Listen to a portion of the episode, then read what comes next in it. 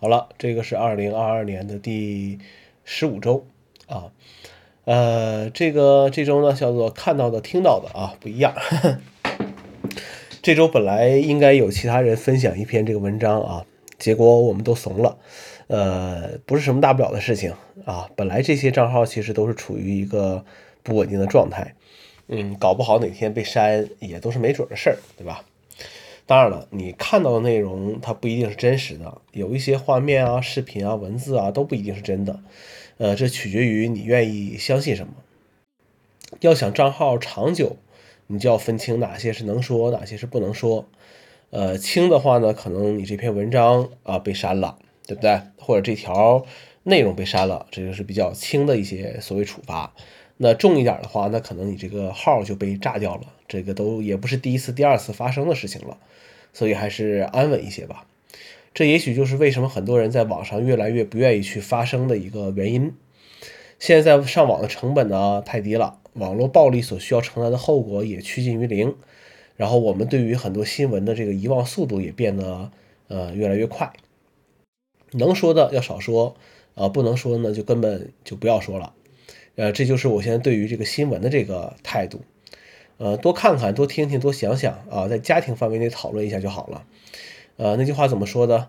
呃互联网不是法外之地，对吧？呃。数码产品啊，数码产品，呃，数码产品相对来说吧比较安全一些，聊这个问题比较安全一些。呃，你总要有点兴趣爱好，才不至于那么那么枯燥，对吧？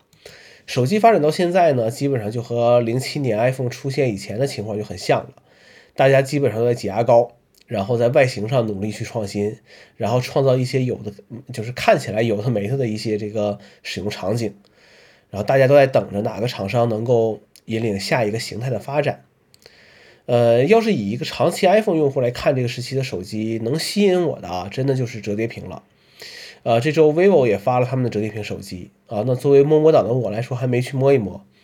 呃，在现在这些折叠屏手机里啊，要是让我选择购买的话，呃，我可能还是会考虑买这个 OPPO 的啊，手感确实还是挺不错的。啊，当然了，现在数码圈儿这个饭圈文化也是挺严重的，每天在弹幕里这个和评论区呃吵得不可开交，然后为博主们贡献着这个流量。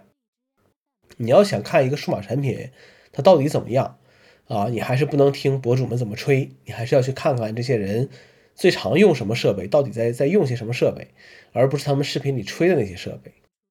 呃，最后就是疫情反复，还是要注意安全，是吧？这种内容比较少，就这些，谢谢大家。